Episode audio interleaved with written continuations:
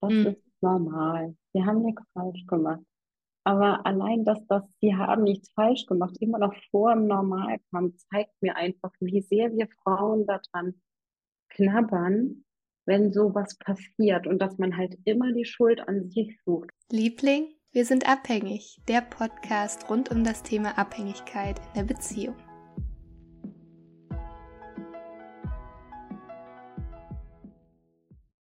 Herzlich willkommen, Miriam, hier im Podcast Liebling, wir sind abhängig. Ähm, schön, dass du da bist und wir uns in diesem Rahmen auch ähm, ja, nach langer Zeit mal wiedersehen. Ja, Jill, vielen Dank für äh, das Willkommen heißen. Ich freue mich auch sehr. Es ist ja gefühlt schon Ewigkeiten her, dass wir uns gesehen haben. Von daher ist das mit Bild natürlich heute auch sehr, sehr charmant. Ja, ja. Für die Zuschauerinnen und Zuschauer vielleicht die Info, dass Miriam und ich gar nicht so weit auseinander wohnen. Und wir sind uns auch schon mal persönlich begegnet, was ich ganz schön finde, jetzt auch irgendwie in dem Kontext, dass wir uns so schon mal gesehen haben und vernetzt haben. Und ja, Miriam, ich finde, wir haben heute ein sehr wertvolles Thema, gleichzeitig auch ein sensibles Thema, ähm, wofür hier sowieso Raum ist im Podcast. Das wissen die Zuhörerinnen und Zuhörer. Ähm, wir wollen heute über das Thema Fehlgeburten und ja, auch das Thema Verluste sprechen. Ähm, da es ein Thema ist, was dich gefunden hat, so auch, ja, wohin es dich jetzt auch beruflich zieht und entwickelt. Und fände es total schön, wenn du dich einfach mal so zum Einstieg hier vorstellst, ja, wer du bist, wie du zu diesem Thema gekommen bist und einfach mal so ein bisschen, um dich greifbarer zu machen. Ja. Vielen Dank. Okay. Ja, ich bin Miriam, ähm, da hört mit vollem Namen, aber das ist aktuell nicht so wichtig. Ähm, ja, du hast das sehr schön ausgedrückt. Das Thema Verluste hat mich gefunden, ist wohl wahr. Äh, ich habe seit 2018 fast jedes Jahr eine wichtige Person in meinem Leben verloren. Es fing an mit meiner Großmutter, die 90 Jahre alt war. Da ist man irgendwie okay damit, dass die Person geht in diesem Alter, weil man ja auch weiß, man hatte eine schöne gemeinsame Zeit. Und ähm, ja, kurz darauf kam mein Vater, der erst 61 war. Das hat mich ähm, hart getroffen, schwer mitgenommen. Mhm. Und ähm, noch mal anderthalb Jahre später hatte ich dann selbst auch eine Fehlgeburt und das äh, schlägt jetzt auch so ein bisschen die Brücke zu dem Thema einmal Verlust und aber auch das Selbsterleben von einem Verlust, direkt in sich erleben einen Verlust. Das ist äh, halt das, was finde ich auch die Fehlgeburt so wahnsinnig besonders macht. Mhm. Und so kam es dazu, dass ich gesagt habe, hm, das ist natürlich nicht schön, keine Frage. Also mir sind da natürlich ganz andere Worte eingefallen zu dem Zeitraum, keine Ja. Frage. Aber ähm, man ist mit diesem Thema sehr, sehr alleine, so wie das bei deinem Thema mit der Co-Abhängigkeit ja eben auch ist. Man ist da ja nicht so mit offenen Türen und erzählt jedem ja tralali, tralala, das ist mein Problem. Das ist ja etwas, was man viel mit sich ausmacht und es macht die Gesellschaft auch so, dass wir das mit uns ausmachen. Das Mhm. heißt, man ist unheimlich alleine in dieser Situation. Selbst als Paar ist man damit sehr, sehr alleine. Und es ist mir ein Herzensthema, dass damit niemand alleine sein muss. Und deswegen ähm, bin ich auch als Coach tätig im Umgang mit Verlusten von Fehlgeburten oder halt auch Totgeburten, also Kinder, die schon auf die Welt gekommen sind, aber dann direkt verstorben sind oder tatsächlich totgeboren werden keine schönen Themen, richtig hart, aber es hat sehr, sehr viel mit Liebe zu tun. Mhm. Ja. Ja, danke dir, Miriam. Du hast das jetzt schon aufgegriffen und ich erlebe das auch irgendwie so, dass unsere Themen ähm, so viele Gemeinsamkeiten auch haben. Du hast jetzt gerade gesagt, es hat viel mit Liebe zu tun, da hinzuschauen, dass es da ähm, ja ein Hinsehen geben darf mit dem Thema, was ich so auch erlebe mit meinem Thema und äh, weshalb ich das auch so toll finde, dass wir heute zusammenkommen, weil ich von vielen Frauen gehört habe, die sich in einer Suchtbeziehung befinden oder befunden haben und auch dort im dortigen Erleben an, ja, den Punkt kamen, dass sie eine Fehlgeburt auch erlitten haben. und dieser Umgang damit. Und deshalb war es mir so wichtig, eine Person hier reinzuholen, die das Thema beleuchten kann, auch dieses ganze Thema Verlust. Ich finde, auch da ist wieder so eine starke Parallele auch zu, zum, zum Thema Sucht in der Beziehung, weil es dort auch viel um Verlustangst und Angst, den anderen zu verlieren geht und teilweise auch wirklich dieses Gefühl, ich muss mich da von jemand verabschieden aufgrund des Konsums, der sich so verändert in, in, in seiner Persönlichkeit, was ich auch selber aus meinem Prozess sehr gut kenne. Also, dass ich da auch wie so ein Trauerprozess durchgemacht habe, wie es nun mal dann auch, was du erzählt hast, mit deinen Familienangehörigen natürlich der Fall war, aber auch könnte mir vorstellen, dass es vielen gar nicht so bewusst ist, dass eine Fehlgeburt ja auch eine Verlusterfahrung ist und auch einer Verarbeitung bedarf und ähm, dem auch Raum gegeben darf. Ja, vielleicht so als ersten erste Gedanken, die mir jetzt noch so dazu gekommen sind. Und finde es so schön, dass dich das Thema gefunden hat. Auch wie du sagtest, es war durchaus mit, mit Schmerz auch verbunden, ne? da erstmal durchzugehen, was sich dann daraus aber entwickeln kann. Du, du hast jetzt gerade schon gesagt, dass du ja mit dem Thema Verlust arbeitest in deinem Coaching, in deiner Arbeit. Was ähm, ist für dich so das, das Essentielle, um damit umzugehen? Das Allerwichtigste ist, dass man sich irgendwann traut, diese Gefühle zuzulassen, die da sind. Dieses, ja, das ist der schwierigste Teil, weil man sich einfach wirklich mit allem konfrontieren muss, was man fühlt. Und natürlich möchte man ganz häufig bei Verlusten, egal welcher Art, also ein Verlust kann genauso gut ein Jobverlust sein. Das ist für viele auch so extrem je nachdem, wie, wie das Ganze funktioniert hat. Sobald eine Situation anders ist, als man sie sich wünscht, hat man im Grunde genommen eine Art Verlustsituation. Im mhm. Kleinen. Wenn es richtig schon Richtung Trauer geht, ist man natürlich ganz schnell im Verdrängen, wegschieben. Das ist zunächst unter Umständen keine schlechte Handlungsstrategie. Allerdings kann man das nicht Ewigkeiten machen. Das kommt ganz, ganz schnell ähm, auf die psychische Gesundheit auch wieder zurück und ähm, sogar auf die körperliche, weil diese Verarbeitung ist unfassbar wichtig.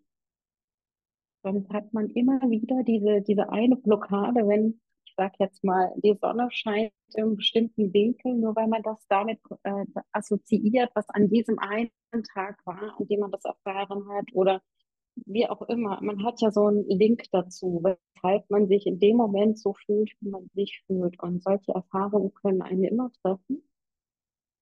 Und es ist ganz, ganz wichtig, dass man verarbeitet, so dass man halt auch irgendwann wieder das Positive sehen kann.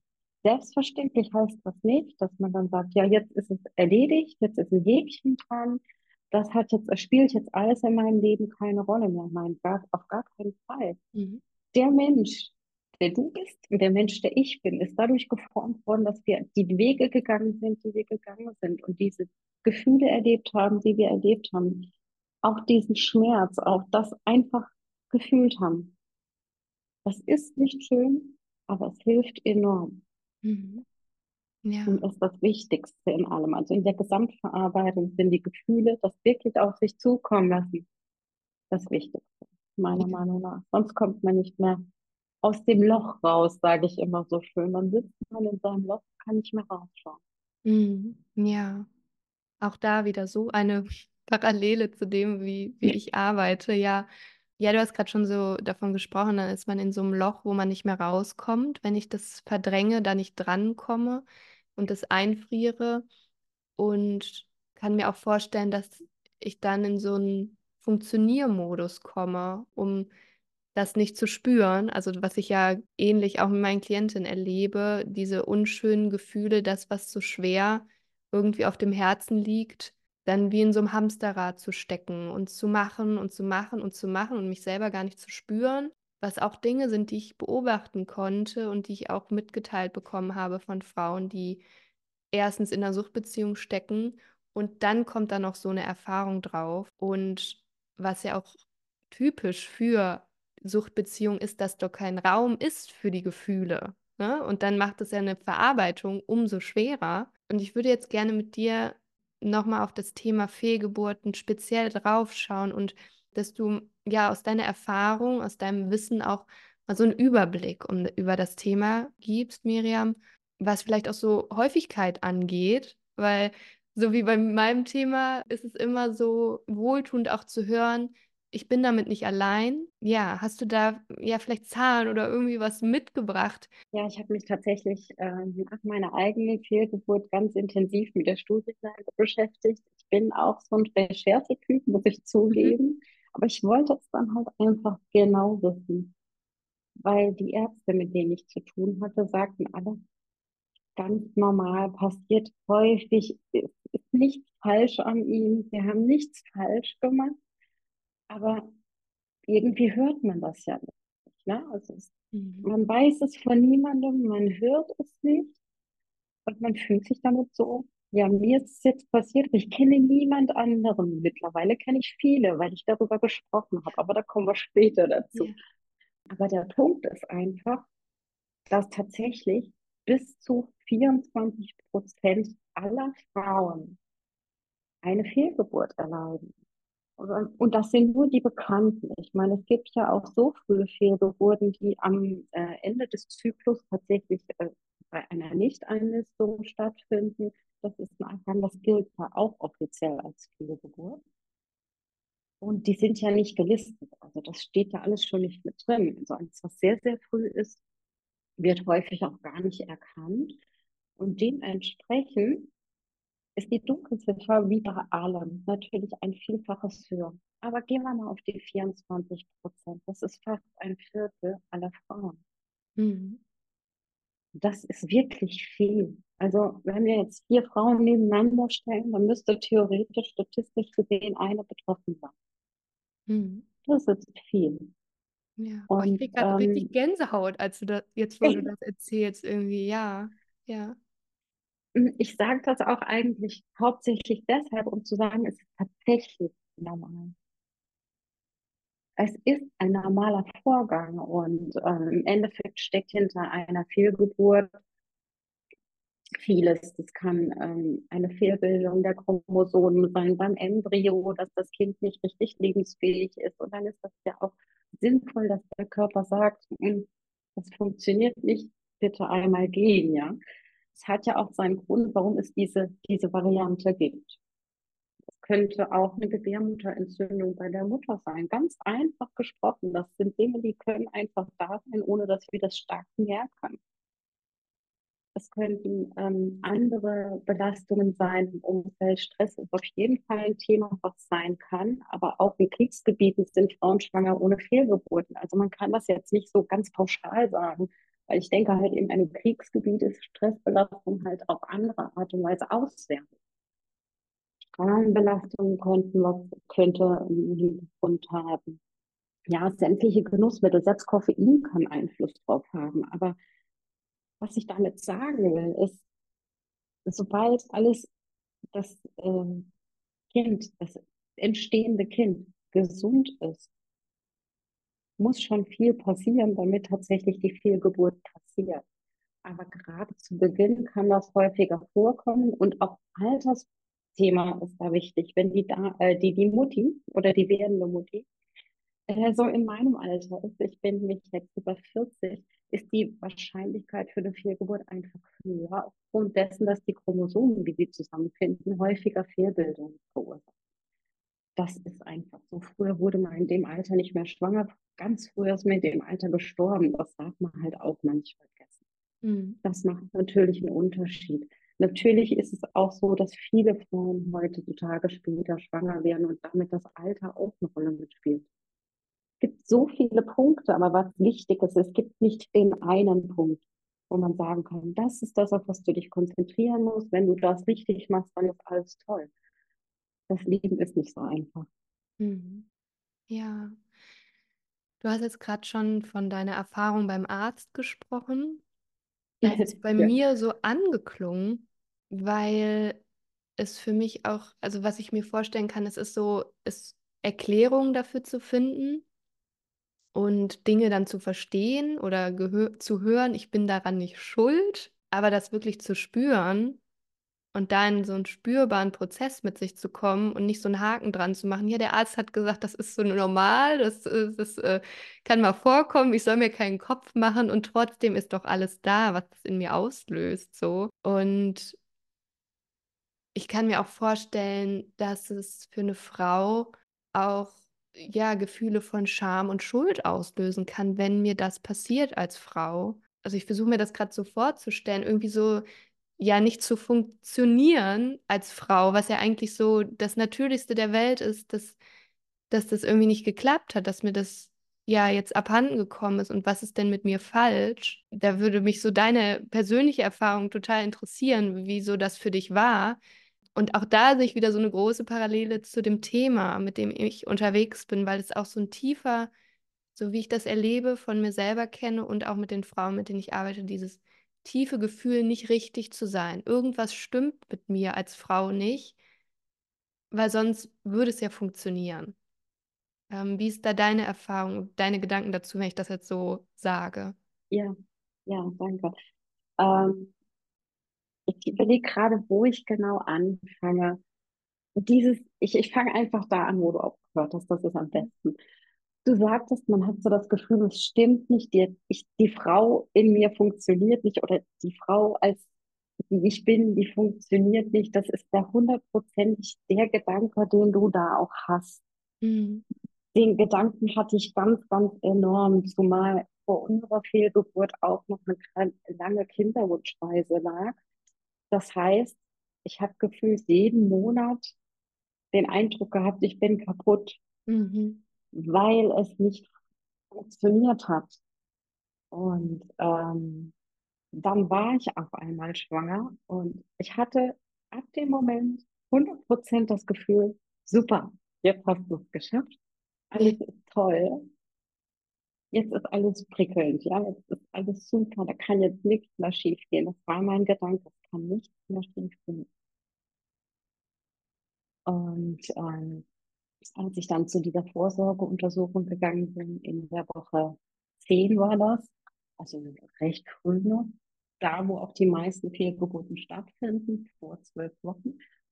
Und ich bin dann hingegangen und ähm, nett ausgetauscht mit der Ärztin und äh, die untersuchte mich und äh, packte das Ultraschallgerät ähm, an und los ging's. Und auf einmal wurde sie sehr still. Und diese Stille hat irgendwie ewig gedauert, weil du weißt ja schon, wenn ein Arzt irgendwie ruhig wird bei einer Untersuchung, das ist wahrscheinlich nicht das Beste. Mhm. Und dann dachte ich so, gut, ich muss mich jetzt konzentrieren, ruhige dich, ist alles okay. Ne? Man redet so mit sich, hm, alles klar. Und dann sagte sie, es tut mir sehr leid, ich finde keinen Herzschlag mehr. Und wir hatten schon.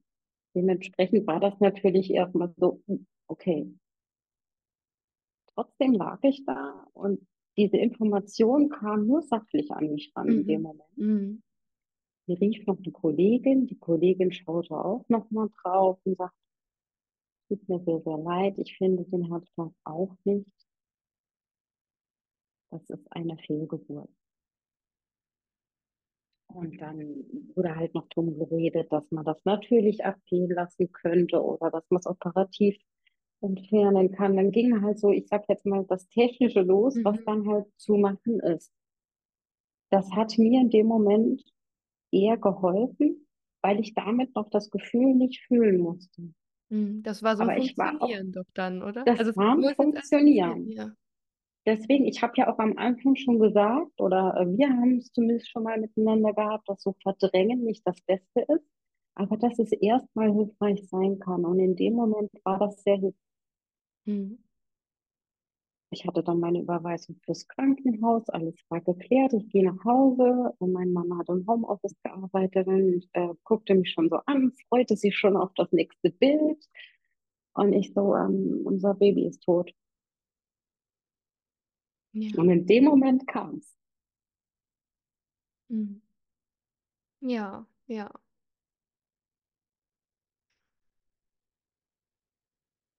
Danke fürs Teilen, Miriam. Ja, also Ja, ich, ich, also, ich finde da gerade gar keine Worte für. Das bewegt mich sehr. Wie war da die Reaktion von deinem Mann in dem Moment? Kannst du dich daran erinnern? Ja, er hat mich in den Arm genommen natürlich und ähm, er war unendlich traurig. Ich habe es ihm angesehen. Mhm. Ja. Und, und wie, also ich stelle mir die Situation, wie war das, also wie ging es dann da weiter für euch? Oder m- wie, wie bist du dann auch an dem Punkt damit umgegangen? Also gab es da irgendwie, dass du dann nach diesem, du hast gesagt, du hattest dann einen Termin in der Klinik Mhm. und ähm, war das auch so technisch oder wurde da auch mit dir gesprochen oder hattest du da irgendwie eine Anlaufstelle oder irgendwie eine Möglichkeit, dann nochmal drüber zu sprechen? Wie war das? Ja, tatsächlich ist dieses darüber sprechen fast nicht möglich. Das kreide ich aber den Ärzten in der Klinik auch gar nicht an, weil die die Zeit dafür nicht Ja, haben. Und ja. auch die Ärztin in, in, ähm, in meiner Praxis hatte die Zeit ja auch nicht. Ähm, zunächst war es noch so, dass meine ähm, Hausgynäkologin, sag ich jetzt mal, mich direkt für zwei Wochen krankgeschrieben hat und gesagt hat, nehmen Sie sich die Zeit, Sie werden sie brauchen.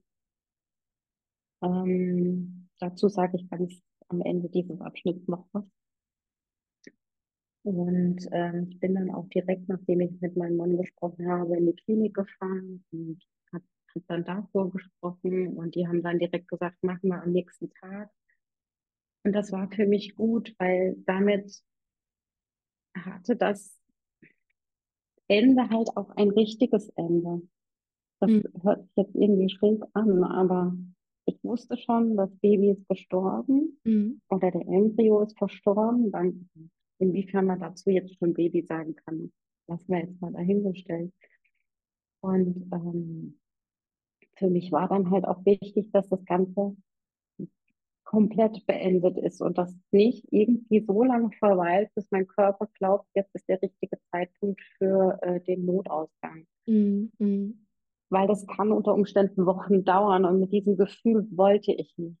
Ich kann verstehen, wenn Frauen das auf natürliche Art und Weise ähm, geschehen lassen und möchten. Das ist ja auch eine individuelle Entscheidung. Aber für mich war wichtig, dass da ein Schlussstrich war, Mhm. dass ich das einfach weiß.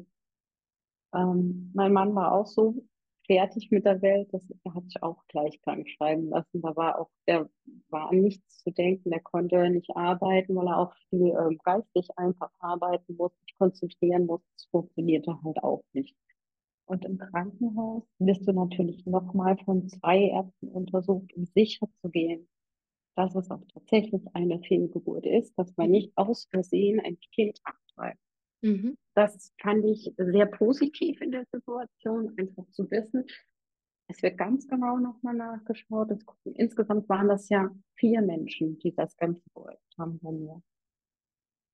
Und alle haben sie nochmal gesagt, es ist eine frühe Zeitraum, sie haben nichts falsch gemacht, es ist alles in Ordnung. Das ist normal. Mhm. Dieses Wort normal habe ich an dem Tag, und es ist alles an einem Tag passiert, oder sagen wir alles so in 24 Stunden, ähm, habe ich so oft gehört wie nie wieder danach oder es fiel mir sonst nicht so sehr auf. Das Mhm. ist normal. Sie haben nichts falsch gemacht. Aber allein, dass das, sie haben nichts falsch gemacht, immer noch vor dem Normal kam, zeigt mir einfach, wie sehr wir Frauen daran knabbern, wenn sowas passiert und dass man halt immer die Schuld an sich sucht. Und das kann ich total gut verstehen. Mhm. Gerade so in der Kinderwunschzeit war das bei mir halt auch so. Was mache ich falsch, dass mein Körper nicht weiß, was er machen soll? Mhm. Ja. Davon muss man auch ja irgendwie wegkommen. Das klappt halt nicht immer. Und ähm, ja, dann Schuldsuche ist einfach da bei einer Fehlgeburt und kann man nicht ausschalten. Ich hatte das auch, obwohl ich jetzt so oft gehört habe, es ist normal. Wir haben nichts falsch gemacht. Ja. Ja. Aber das war da. Und was ich dazu noch sagen wollte, ich wurde krankgeschrieben für zwei Wochen und ich bin auch der Ärztin bis heute dankbar, dass sie es gemacht hat, weil ähm, ich hätte in dem Moment nicht drüber nachgedacht, ob ich jetzt krankgeschrieben werden sollte oder Mhm, nicht, weil mhm, ich war ja nicht krank in dem Sinn. Mir ging es sehr gut, theoretisch. Also körperlich so. Ich hatte ja keine ja. Krankheit in dem Sinne.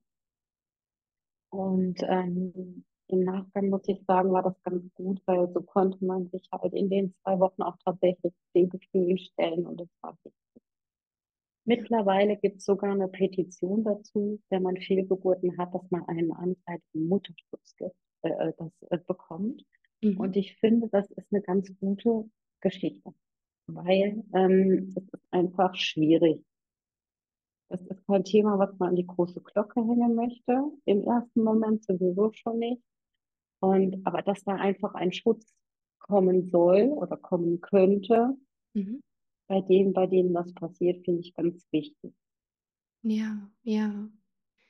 Ja, du hast das jetzt gerade schon angesprochen, dass du dann, dass diese zwei Wochen so wichtig für dich waren, um den Gefühlen Raum zu geben. Also ich kann mir vorstellen, dass dann auch, wenn, wenn wir dann in die Ruhe finden oder du dann in die Ruhe gefunden hast, das dann erst hochkommt. Und ähm, wenn ich jetzt nochmal so auf meine Frauen schaue, die so mit mir im Austausch stehen, wenn ich in der Suchtbeziehung stecke, bin ich ja die ganze Zeit chronisch gestresst, die ganze Zeit am Funktionieren. Ich habe keinen Raum für mich.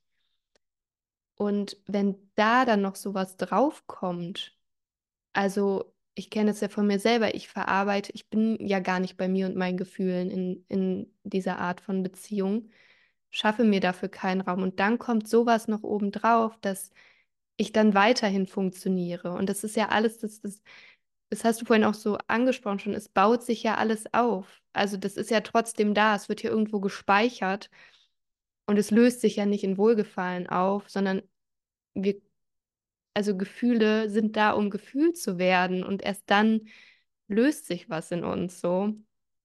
Und wie war das dann? Also, wo siehst du ja, bei dem Thema Fehlgeburten, aber auch generell beim Thema Verlust einen gesunden Umgang, der für mich dienlich ist. Was hast du auch da für eine Erfahrung gemacht? Was hat dir da geholfen? Und auch so in Bezug darauf, wie du, wie du arbeitest, was du da für eine Haltung einnimmst. Was ist, was braucht es da? Du hast es gesagt, es kommt wahrscheinlich, wenn die Ruhe kommt. Ja, dann kommt eher raus. Also gerade das Thema mit den Gefühlen, das ist auf jeden Fall eine wichtige Geschichte. Was für mich immer wichtig ist, dass meine Leute verstehen, dass nur weil man eine Trauer verarbeitet, man das Vermissen trotzdem hat. Ich hatte eben auch Tränchen in den Augen, Ja, als ich erzählt habe davon. Und das ist okay. Das ist normal. Normal. Aber in dem Falle, in dem Falle ist es ganz natürlich, dass man da Gefühle auch wieder mit verbindet und ähm, dass man das spürt. Trauer und Liebe sind für mich ganz, ganz eng zusammenhängend. Heißt, man trauert nur um etwas, was man sehr liebt oder geliebt hat.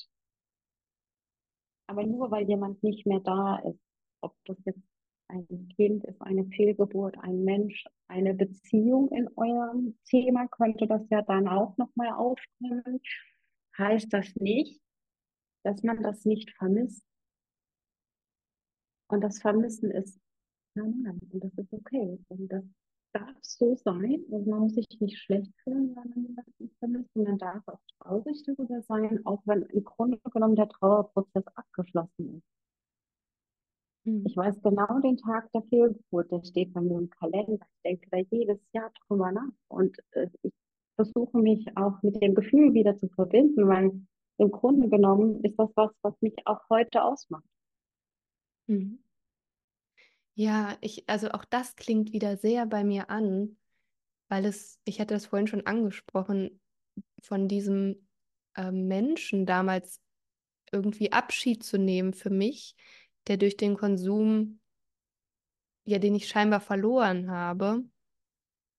mhm. ähm, und auch noch Monate, ja, auch Jahre danach, manchmal so Momente zu haben, wo das mich wie so eingeholt hat. Also wo das nochmal für mich so präsent war, auch die Traurigkeit darüber oder so ein Vermissen, so ein ganz stechender Schmerz dann irgendwie aufkam, das als Teil von mir und meinem Leben zu sehen, da wo ich jetzt bin. Ne? Also deshalb bin ich jetzt dort, wo ich stehe. Das, das hat mich geformt, das hat mich geprägt und auch diese Gefühle dann da sein zu lassen, weil ich kenne das gut von mir, weil es war so verknüpft auch mit so viel Schmerz und auch so unschönen Erfahrungen und also dieser Widerstand dagegen, dass ich gerade vermisse, dass es das noch stärker gemacht hat oder dass es dann halt immer größer geworden ist. Ne?